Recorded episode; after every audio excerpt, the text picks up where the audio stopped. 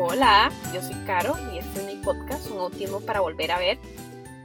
Estoy muy contenta porque si mis cálculos no fallan y este es el episodio 8, superé el promedio, la estadística que dice que los podcasts fracasan en el episodio 7. Así que si mis cuentas no fallan y si un episodio que quedó ahí, que no he terminado de editar, me funciona, porque creo que no me va a funcionar muy bien, pero bueno, sí funciona. Y este es el episodio 8.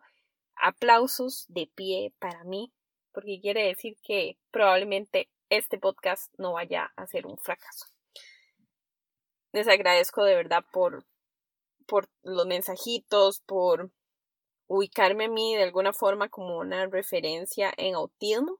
No sé si como del, del país o de las búsquedas de autismo en español, que creo que no he llegado a tanto, pero, pero sí como cuando se acuerdan de alguien y quieren compartir la información, la verdad es que lo agradezco un montón.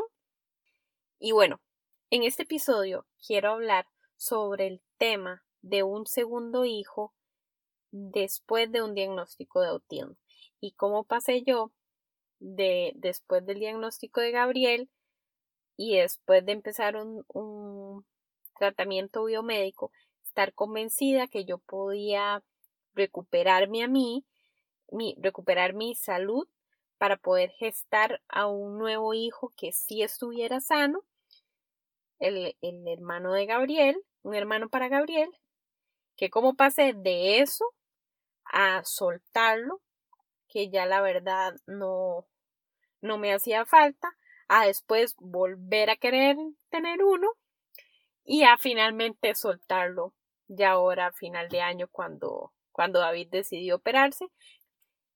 En primera instancia, como les contaba, cuando Gabriel recibe un diagnóstico y nosotros, cuando yo digo que Gabriel recibió un diagnóstico, por favor entiéndame que Gabriel en este momento a los cinco años no tiene un papel que diga que es autismo grado tal. O sea, desde que nosotros lo llevamos la neurodesarrollista lo ha tratado como un paciente con autismo. Sus referencias dicen paciente TEA, pero no es como que tengo un diagnóstico. Entonces, cuando yo hablo de que cuando recibimos un diagnóstico es cuando Gabriel tenía un año y tres meses. Entonces, entiéndase que a partir de ese momento nosotros empezamos un montón de cambios, de cambios en nuestro estilo de vida, tanto Gabriel como yo, porque Gabriel tomaba leche materna. Entonces, cuando uno hace variaciones o se da cuenta de intolerancias y, el bebé o el niño toma leche materna, sin duda alguna la mamá es la que tiene que hacer los cambios más fuertes para que a su vez no le afecte al niño. Bueno, si solo tomara leche materna, si el niño toma leche materna y también se alimenta, este, del cambio nutricional tiene que ser en ambas partes. Entonces, cuando nosotros hicimos eso, yo me metí en todo el tema de, sanar el intestino y de hacer todas las modificaciones en la casa para hacer una casa más limpia, para hacer una casa más libre de, todo lo que pudiera ser contaminación eh, químicos, metales pesados, eh, contaminación electromagnética, bueno, muchísimas cosas de las cuales podría dar cátedra sin mentirles. Cuando nosotros hacemos todo esto, yo lo hago, eh, después en otro momento podría, podría comentarles, pero inclusive yo me cambié de un, en, un lugar que es especializado para hacer extracciones de amalgamas por un tema de mercurio. Pagué para hacerlo en ese lugar para no tragarme ni un poquito de mercurio, porque de verdad yo quería prepararme para tener un hijo, un nuevo, un nuevo hijo sano cuando, cuando pasa todo esto y yo no, no, todavía no era como que estábamos pidiendo bebé, pero yo tenía claro que yo estaba haciendo todos esos cambios porque quería prepararme. En algún momento y por todo lo que uno pasa, tuvimos una discusión David y yo y en la discusión David me dijo que él ya no quería tener otro hijo. Entonces yo le respondo en insolencia que yo tampoco. Y ahí quedó el tema. Entonces ya la verdad lo había como, como dejado ir, entre comillas. Y bueno, nunca más lo hablamos. por ahí por allá me tiraba la chinita que, que todos nosotros no íbamos a tener más hijos, pero de ahí no había pasado.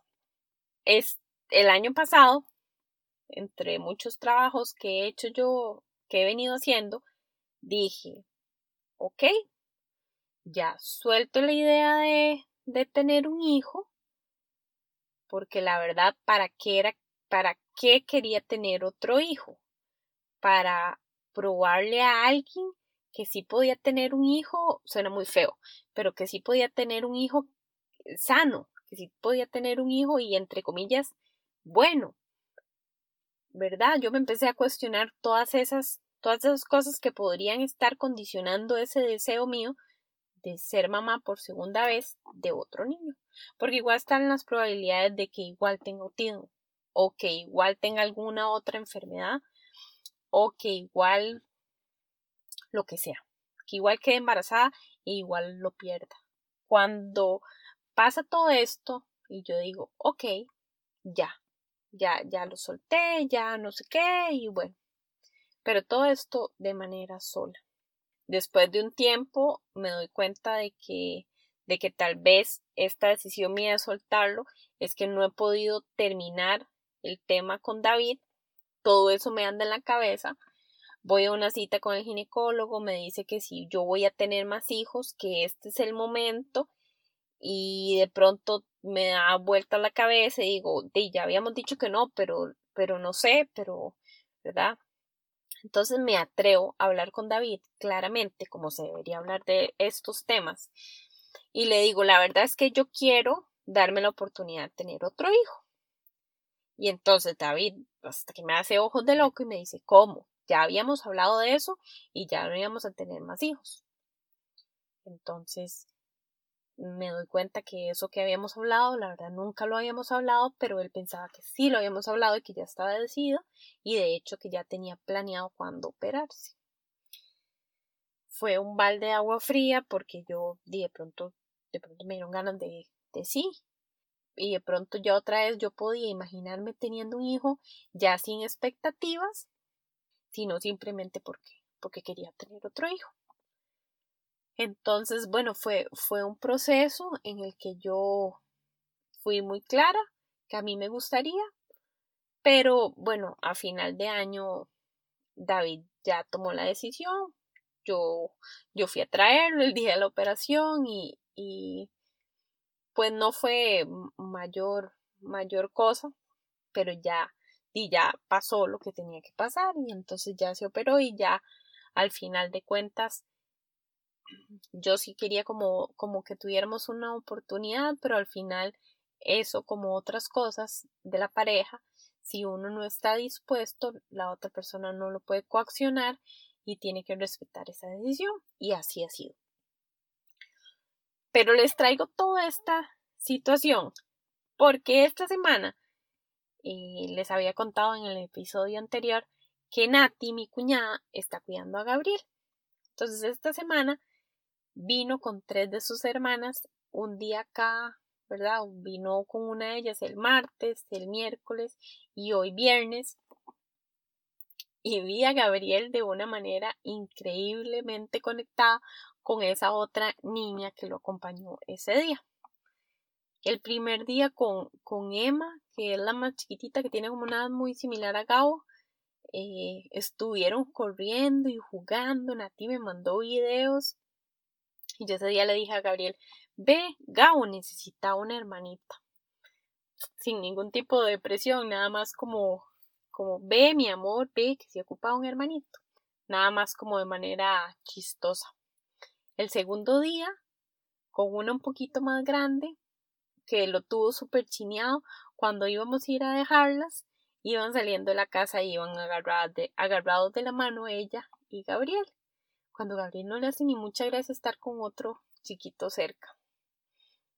Y hoy también la otra chiquitina de manera súper dulce lo, lo acompañaba, le cantaba, cosas que nosotros hacemos regularmente, pero que no todo mundo hace ni conecta de esa forma con Gabriel. El primer día, con esta que les digo que es como la más chiquitita, Gabriel arrugó la hoja con la que estaban cantando, la que estaban jugando, y ella le dijo, no, Gabriel, no puedes arrugar la hoja. La extendió y ellos siguieron jugando. Para mí eso fue un momento de iluminación que tengo que respirar porque dije, wow, Gabriel no ocupaba un hermanito.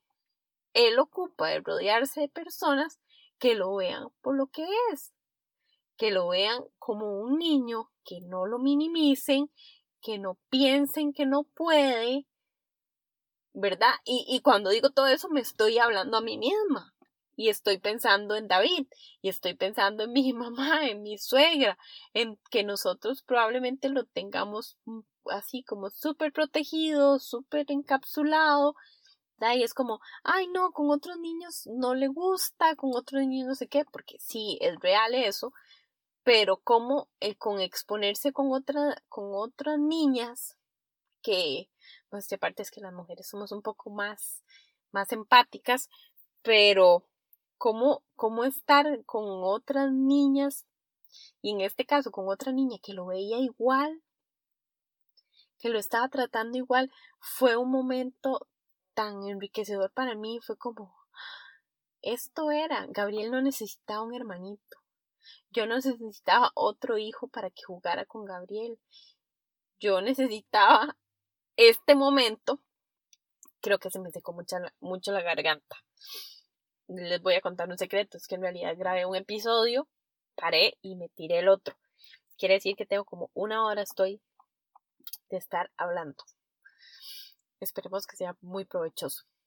Pero en este momento que les estoy diciendo de, de verdad de claridad que tuve, pude cerrar el capítulo del hermano de Gabriel y darme cuenta que, que más allá de mi deseo profundo de que tuviera un hermano, de que yo tener otro hijo, de todas las expectativas que, que tenía, yo misma puedo de manera consciente promover ese espacio y esos entornos para Gabriel donde lo veamos por lo que realmente es. Que me di cuenta que, que ese deseo no era que es irrealizable si yo no tengo otro hijo, sino que es realizable eh, dándole a Gabriel este tipo de, de espacios, este tipo de oportunidades de conectar con otros niños así y que yo pueda conectar con él de esa misma manera tan natural, tan genuina, tan de equidad tal vez, de que, de que somos iguales y, y yo puedo confiar en él y yo estoy convencida y, y ser lo capaz que es él. Entonces, bueno, eso era lo que les quería, quería compartir hoy. Los invito a seguirme en redes sociales, en mi blog personal como volveme-a-ver, en el Instagram de, este podcast, un autismo para volver a ver. Les agradezco muchísimo todo, todo este tiempo que, que dedican a escucharme. Gracias a mi amiga Silvita que me dijo que ella no es mamá de un niño con autismo, pero que me dijo que me, está, que me había estado escuchando y, y de pronto me dio como vergüenza y dije, ¡ay, Sil! ¡Qué vergüenza! Porque porque Sil tiene una ortografía intachable, entonces cada vez que me, que me daba me gusta un post o algo, yo siempre decía, ay Dios mío, que esté bien, porque Silvia me está revisando el, el post eh, en, en, broma, pero ahora dije, uy Sil, ¿y cómo me oigo?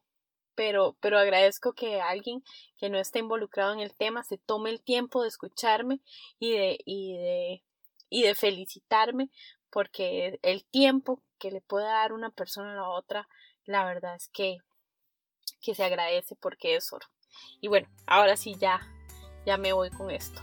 Muchísimas gracias. Que estén bien y